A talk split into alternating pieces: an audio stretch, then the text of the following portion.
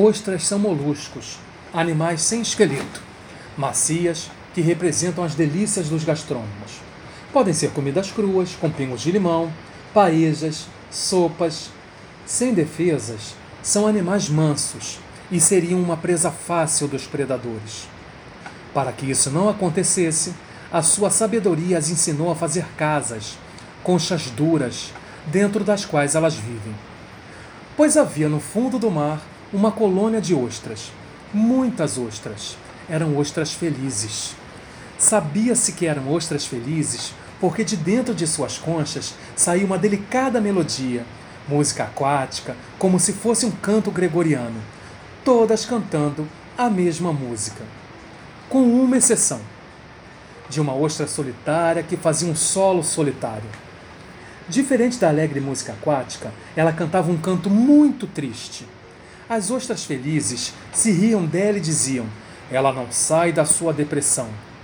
Não era depressão, era dor, pois um grão de areia havia entrado dentro da sua carne, doía, doía, doía.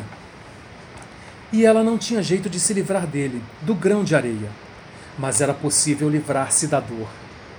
O seu corpo sabia que, para se livrar da dor que o grão de areia lhe provocava, em virtude das suas asperezas, arestas e pontas, bastava para envolvê-lo com uma substância lisa, brilhante e redonda.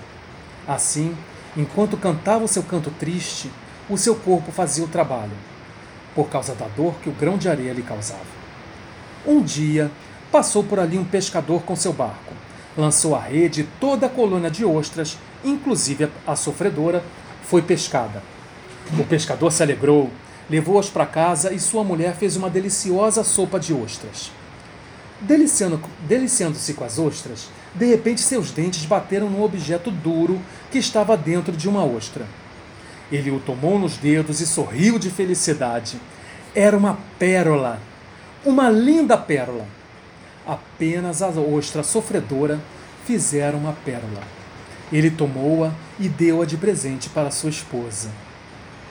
Isso é verdade para as ostras. E é verdade para os seres humanos. No seu ensaio sobre o nascimento da tragédia grega, a partir do espírito da música, Nietzsche observou que os gregos, por oposição aos cristãos, levavam a tragédia a sério. Tragédia era tragédia. Não existia para eles, como existia para os cristãos, o céu onde a tragédia seria transformada em comédia. Ele se perguntou então das razões por que os gregos, sendo dominados por esse sentimento trágico da vida, não sucumbiram ao pessimismo. A resposta que encontrou foi a mesma da ostra que faz uma pérola. Eles não se entregam ao pessimismo, porque foram capazes de tra transformar a tragédia em beleza. A beleza não elimina a tragédia, mas a torna suportável.